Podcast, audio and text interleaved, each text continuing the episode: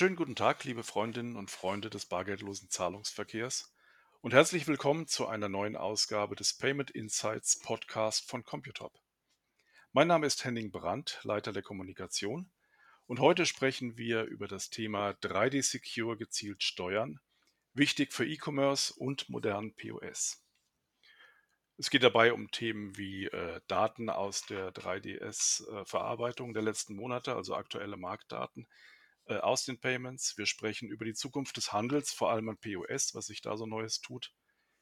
Wir sprechen darüber, wie man 3D Secure gezielt steuern kann, welche Tools dafür zur Verfügung stehen und vielleicht auch über Möglichkeiten, die Authentifizierung auch aus Händlersicht anders abzuwickeln, zum Beispiel durch biometrische Verfahren. Meine Gäste heute sind Claudia Klein und Kai Arendt, beides Key Account Manager von Computop. Seid herzlich willkommen, ihr beiden. Hallo, ich freue mich auf das spannende Thema und den heutigen Podcast. Hallo Henning, danke für die Einladung. Äh, die Zahlungsdienste-Richtlinie PSD2 hat ja zum Ziel gehabt, das Bezahlen vor allem im E-Commerce sicherer zu machen.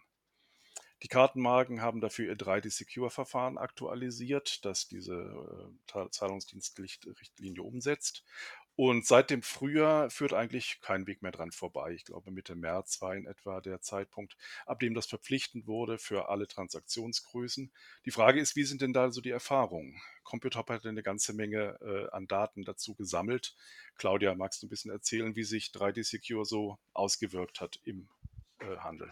Ja, sehr gerne. Tatsächlich ist es ja so, dass seit Anfang des Jahres 3D Secure bindend ist und dass ähm, wir haben tatsächlich eine relativ große Erhebung gemacht, Daten in einem Auswertungszeitraum von 10 2020 bis 6 2021 und die Anzahl der Zahlungen waren 25,5 Millionen und das Umsatzvolumen 1,8 Milliarden Euro. Und das Ganze haben wir über insgesamt 2590 Händler sozusagen mal zugrunde gelegt. Dabei ist überwiegend Deutschlandgeschäft, aber auch Auslandsgeschäft mit drin gewesen. Und man kann sagen, insgesamt war es nicht die große Katastrophe, die wir alle befürchtet hatten. Zwar, aber bei der Autorisierung ist 3D Secure 1 immer noch besser als 3D Secure 2. Und ich nehme jetzt mal beispielhaft drei Sachen raus, die mir besonders aufgefallen sind. Also zum einen kann man sagen, hat das Ergebnis gezeigt, dass es große Unterschiede gibt zwischen Branchen. Ähm, ich nehme jetzt mal ein Beispiel und zwar in der Lebensmittelbranche hatten wir tatsächlich im, im Mai einen, bei der Authentifizierung eine Erfolgsquote von 87 Prozent mit 3D Secure 1 und von nur 76 Prozent bei 3D Secure 2, also eine Verschlechterung von 11 Prozent. Ähm, Im gleichen Zeitraum hatten wir zum Beispiel bei Mode, im Bereich Mode auch eine Verschlechterung von 3D Secure 1 auf 3D Secure 2 von 6 Prozent. Was dabei ganz interessant ist, das unterscheidet sich nach Schemes. Also das ist interessanterweise bei Visa und Mastercard nicht gleich. Man kann tatsächlich sagen, Visa und Mastercard sind in manchen Branchen ist der eine besser, in manchen Branchen der andere. Und was auch noch eine ganz interessante Sache ist, wir haben herausgefunden, dass es sehr große Unterschiede gibt, je nachdem, wer die kartenausgebende Bank ist. Also von den einzelnen Instituten in Deutschland ähm, gibt es auch eine Spanne von 2 bis sogar 14 Prozent ähm, Verschlechterung von 3D Secure ähm, 1 auf 3D Secure 2. Last but not least haben wir noch herausgefunden, dass auch in den einzelnen Ländern oder in den Ländern, die wir betrachtet haben, auch dort ist ein sehr großer Unterschied festzustellen. Ja, das alles lässt uns darauf schließen, dass insgesamt die Banken einfach noch nicht so weit sind und dass es eben in einzelnen, in manchen Fällen sogar durchaus Sinn macht, wenn man also als Händler sogar lieber 3D Secure 1 nutzt weiterhin noch eine Weile, anstatt 3D Secure 2 zu nutzen. Das muss man sich aber dann wirklich tatsächlich je nach Branche und auch nach Card Scheme genau anschauen. Ja, die, äh, PSD2 sieht ja auch verschiedene Ausnahmen vor und wenn man sich 3D Secure 2 einmal anschaut, gibt es auch da verschiedene Unterversionen, ähm, die auch unterschiedlich weit schon im Einsatz sind bei den verschiedenen Issuer-Banken. Kai, können Händler von diesen Ausnahmen, die es in der PSD2 gibt, eigentlich schon in großem Umfang profitieren, wenn sie 3D Secure 2 einsetzen? Ähm, im großen Umfang ist das ehrlicherweise noch nicht so. Da, ähm, sieht die Welt eher so aus, dass die Issuer noch nicht ganz so weit sind, ähm 2.2 komplett einzusetzen. Ähm, umso wichtiger ist es, dass man das jetzt als als Chance und als Vorsprung begreift als Händler, sich sein Business genau anzuschauen, sich zu informieren, welche Ausnahmen sind möglich und passen auf mein Geschäft und da dann auch schon mal in das Gespräch mit den Acquirern zu gehen, um mögliche Ausnahmen zu besprechen und zu definieren. Wenn wir uns mal den, äh, Umfang, äh, angucken der betroffenen Händler, wer für wen ist das eigentlich relevant? Also, logischerweise für alle, die im E-Commerce tätig sind. Am POS werden ja eigentlich überwiegend Card-Present-Zahlungen ausgeführt, am Terminal, da gibt es andere Vorgaben in der PSD2. Was bedeutet das für Omnichannel-Händler? Ähm, momentan ist es so, dass wir natürlich noch ganz klar am POS, ähm, überwiegend Card-Present-Zahlungen haben. Da hat eine Veränderung eingesetzt in den Corona-Zeiten, ähm, mehr hin zu der E-Commerce-Zahlung. Ähm, und da ist äh, ganz klar absehbar, dass sich dieser Trend auch in der Zukunft noch fortsetzen wird, weil sich natürlich die, ähm, die Kunden auch in den Lockdowns an, an dieses Einkaufsverhalten gewöhnt haben. Ganz konkret spreche ich da von ähm, beispielsweise Click-and-Collect-Lösungen, bei denen der Kunde online am PC, am Tablet ähm, oder am Smartphone bestellt, entweder über die mobil optimierte Webseite oder über die App und dann ähm, die Abholung per, äh, vor Ort vornimmt. Wir haben also die Reihenfolge, dass zuerst der Online-Kauf und die Online-Bezahlung kommt und damit auch die E-Commerce-Transaktion und dann die Offline-Interaktion, die im Geschäft stattfindet. Ein anderes Anwendungsbeispiel ist das Window-Shopping. Das Prinzip ist das gleiche mit umgedrehter Reihenfolge. Hier haben wir zuerst eine Interaktion vor Ort. Der ähm, Käufer entdeckt das Produkt seiner Träume im Schaufenster und ähm, scannt dann entweder einen QR-Code ab oder ähm, äh, scannt ein NFC-Signal ab und hat dann eben in einer Bezahlseite online oder ähm, in einem App-Aufruf die Möglichkeit zu bezahlen und sich das Produkt nach Hause schicken zu lassen. Und das ist natürlich gerade ähm, in, in den äh, Lockdown-Zeiten eine spannende Sache und auch ähm, macht eben die Geschäfte auch unabhängig von, von Öffnungszeiten bei der Bestellannahme. So kann eben auch ein Abendspaziergang ganz schnell zum Einkaufsbummel werden, obwohl man das so gar nicht geplant hatte. Ja, da fällt mir an der Stelle noch ein weiteres Beispiel ein, und zwar ähm, das sogenannte SCO, das Self-Checkout, Self-Scanning, Self-Checkout, was jetzt kontaktlos in einigen ähm, Supermärkten und bei einigen Discountern sogar schon ähm, angeboten wird. Und ganz interessant in dem Zusammenhang bei einer aktuellen Studie von IBI wurden, wurden Leute gefragt, welche Möglichkeiten sie auch nach Ende der Cor- Corona-Pandemie voraussichtlich weiter oder erstmalig nutzen. Und da stand tatsächlich auch dieses Thema Se- Self-Checkout an vierter Stelle. Also eine ganze Menge Leute werden das auch, ähm, haben das jetzt kennengelernt und werden es auch weiter nutzen wollen. Mhm. Das heißt, wir haben also können uns schon darauf einstellen, dass wir künftig mehr mit, äh, E-Commerce-Zahlungen zu tun haben, auch im Laden. Das heißt, die Händler müssen sich ja im Grunde dann darauf einstellen, diese E-Commerce-Zahlungen, auch wenn sie aus dem Ladengeschäft kommen, ähm, gezielter zu steuern, was den Einsatz von 3D Secure betrifft. Welche Möglichkeit hat denn ein Payment Service Provider dabei zu unterstützen?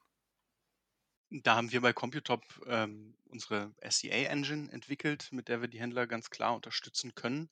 Das muss man sich vorstellen wie ein Tool, das eben im Hintergrund die Steuerung übernimmt der möglichen und mit dem Acquirer vereinbarten Ausnahmen von der starken Kundenauthentifizierung. Ähm, eingerichtet wird das Ganze auf unserer Seite und ist dadurch dann auch mit keinem weiteren Integrationsaufwand für den Händler verbunden. Wird damit denn die PSD2 äh, quasi umgangen oder ist das, was man dann einstellt, von den Bestimmungen trotzdem gedeckt? Das ist ganz ausdrücklich sogar abgedeckt, Henning. Da gibt es verschiedene Artikel in der PSD2, die genau definieren, wann eine Transaktion sich für eine Ausnahme eignet. Da gibt es verschiedene Beispiele für. Das sind äh, beispielsweise händlerinitiierte Transaktionen ähm, oder Transaktionen, die denselben Käufer und den exakt gleichen Wert aufweisen. Ähm, und insofern ist das von der ähm, PSD2 durchaus abgedeckt und auch gewollt. Ähm, am Ende muss man sehen, die PSD2 ist nicht dafür erfunden worden, um Online-Käufe zu erschweren, sondern ganz im Gegenteil, um Vertrauen zu schaffen und um dieses ganze Online-Shopping-Erlebnis auch zu bereichern. Auf eine Sache muss man sich trotzdem konzentrieren und die ist eben, wir hatten es eingangs auch schon erwähnt, ähm, die Seite der Issuer. Die haben am Ende das letzte Wort darüber, ob eine Transaktion ohne starke Kundenauthentifizierung durchgeht oder nicht. Und ähm, wenn nicht, äh, kann eben der Issuer einen sogenannten Soft Decline ähm, aussteuern, also eine weiche Ablehnung der Transaktion. Ähm, und auch hier kann dann die SCA-Engine von Computop wieder einsetzen und ähm, in, bei so einer weichen Ablehnung eben eine erneute Transaktion initiieren, die um alle weiteren Informationen angereichert ist, damit eben der, die Zahlung frictionless, also ohne weiteres Zutun des Käufers, dann durchgeht. Mhm. Bisher sind es ja eigentlich die Issuer, die die Authentifizierung vornehmen müssen. Die haben ja dafür auch alle ihre verschiedenen Verfahren und äh, logischerweise, denn sie haften ja auch letztlich für die, äh, für die Zahlung. Aber äh, der Prozess selber passierte aus Kundensicht auf der Seite des Händlers im Checkout-Prozess. Und wenn dann irgendwas nicht klappt, dann rufen die äh, Kunden natürlich auch beim Händler an und sagen, ich habe hier ein Problem gehabt, ist denn die Zahlung durchgegangen oder nicht und so weiter und so fort. Äh, könnte man dann nicht, äh, wenn das Ganze ohnehin schon so aussieht, als wäre es auf der Händlerseite, könnte man nicht die Authentifizierung selbst ein bisschen mehr in den Einflussbereich des Händlers verlegen, damit er nicht so abhängig davon ist, was der Issuer jetzt gerade entscheidet? Ja, also tatsächlich ist das möglich und das ist auch ein sehr guter Ansatz, denn, ähm, wie wir ja jetzt schon rausgefunden haben oder gehört haben, es ist ja ein wesentliches Problem auch, dass die Performance der Banken sehr unterschiedlich ist.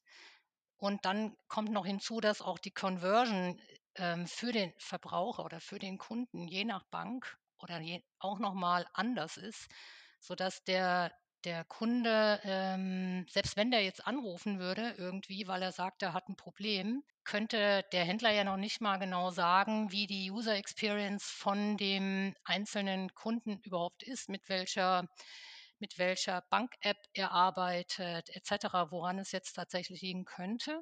Und das ist wirklich auch ein Grund, warum es durchaus Sinn macht, dass man die starke Kundenauthentifizierung als Händler sozusagen selbst übernimmt. Und das ist möglich.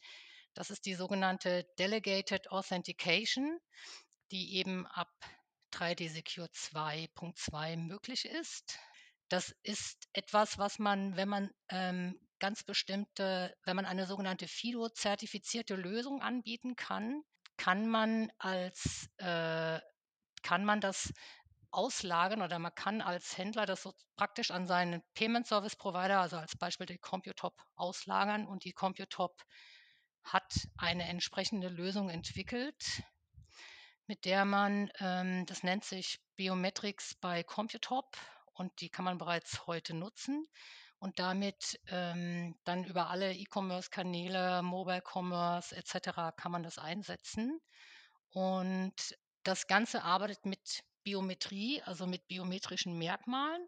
Man kann das benutzen für Handys, Tablets, Laptops, aber auch ähm, für ähm, normale Computer, indem man teilweise ähm, die ganzen, die, die entsprechend upgradet, dann geht es auch. Der Vorteil daran ist, dass man als Käufer sich kein Passwort mehr merken muss. Man, man muss auch keine TAN mehr verwenden oder ähnliches, sondern man kann über die ähm, biometrische Authentifizierung ähm, schon im, im Login-Bereich äh, sich einloggen und muss sich dann auch später beim Kaufen gar nicht mehr nochmal erneut authentifizieren. Also das ist insgesamt ein deutlich angenehmer Prozess und ja, damit kann ein Händler einem Kunden eben ein frictionless Flow gewährleisten. Mhm. Das ist ja dann 'n bisschen im Prinzip das, was man vom Checkout her schon von Apple Pay oder Google Pay kennt, also 'n ganz schnelles Verfahren mit wenig Dateneingabe und biometrischer Authentifizierung, nur vorgelagert bereits, äh, für den Login-Prozess auf'm Kundenkonto. Ist das schon i ist das noch Zukunftsmusik oder kann man das heute schon einrichten als Händler und, äh, seinen Kunden anbieten? Und, äh, was hat das für 'n Einfluss oder was bringt es den diesen modernen Shopping-Szenarien, die wir vorhin kennengelernt haben, wie Self-Checkout oder Windows Shopping? Also dieses ähm, dieses Verfahren, das kann man heute schon einsetzen und das Ganze hat grade für Window Shopping, Self-Checkout natürlich, äh, Vorteile. Und zwar, weil wenn man sich jetzt vorstellt, dass man mit seinem Mobile Device in 'nem Supermarkt einkauft und dann seine Waren selbst in praktisch auf sein Mobile Device in den Warenkorb legt und bezahlen will und müsste würde dann erst noch mal aufgefordert werden, 'ne TAN einzugeben oder irgendwas dergleichen, dann ist die Wahrscheinlichkeit sehr groß, dass dass man das vielleicht einmal macht, aber beim 2. Mal eben nicht mehr, weil das nicht wirklich Spaß macht. Das Gleiche gilt auch für den Fall Window Shopping. Also, das ist tatsächlich sogar in dem Fall wahrscheinlich sogar noch wichtiger fast als, äh, im klassischen Mhm. E-Commerce. Na ja, die ganze E-Commerce wird ja auch mobiler und richtet sich mehr, äh, Richtung Smartphone aus. Von daher, äh, logisch, wenn sich dann auch das POS auf Smartphone, äh, Verfahren konzentriert, denn die meisten Kundinnen und Kunden haben natürlich Smartphones dabei und nutzen sie sicherlich auch gern zum Bezahlen. Ja, das waren noch mal interessante Einblicke. Also, wir haben gelernt, dass der 3DS, äh, keine Katastrophe gew äh, gewesen ist in den letzten Monaten und die Einführung sich doch langsam einschleift, obwohl ich die Unterschiede schon, äh, beeindruckend fand, ähm, wie stark sich die, äh, Autorisierung und auch die Authentifizierungsraten dann doch bei, äh, 3D Secure 1 und 3D Secure 2 noch unterscheiden. Äh, wir haben gesehen, dass der POS sich mehr in den E-Commerce verlagern wird, mithilfe des Smartphones eben. Und das heißt, dass mehr 3D Secure Transaktionen, äh, dazukommen werden. Aber wir haben auch, äh, gehört, dass sich 3D Secure steuern lässt, wenn man die richtigen Tools dafür hat, um die Ausnahmen geschickt auszunutzen und mit den Betragsgrenzen zu spielen. Und, äh, ja, zum Schluss, Claudia, hast du noch gezeigt, welche Möglichkeiten es, äh, für Händler gibt, diesen, äh, Authentifizierungsprozess zu steuern, sogar mit Hilfe von Biometrie, also besonders sicher und auch besonders bequem. Das waren unsere Payment Insights für heute. Und ich danke erst mal allen, die zugehört haben, die sich, äh, für dieses Thema interessiert haben. Und ich danke natürlich besonders bei, äh, meinen beiden, äh, Experten, Claudia Klein und Kai Arendt. Dankeschön, ihr 2. Sehr gerne. Danke, dass wir da sein durften, Henning. Ja, danke. Ja. Äh, wenn Ihnen das gefallen hat und Sie mehr Podcasts, äh, aus den Payment Insights hören möchten, dann, äh, können Sie sie über die entsprechenden Kanäle abonnieren, Apple Podcast, Google Podcast, Spotify, was immer Sie mögen. Dort ist der Payment Insights Podcast auch zu finden. Ansonsten finden Sie mehr zum Zahlungsverkehr natürlich, auf der Computop-Website, computop.com oder in unserem Payment Insights Blog mit ganz vielen Beiträgen, äh, zum Beispiel aktuell auch zum Thema Girocard und Apple Pay. Da gibt's immer wieder Neuigkeiten zum Zahlungsverkehr.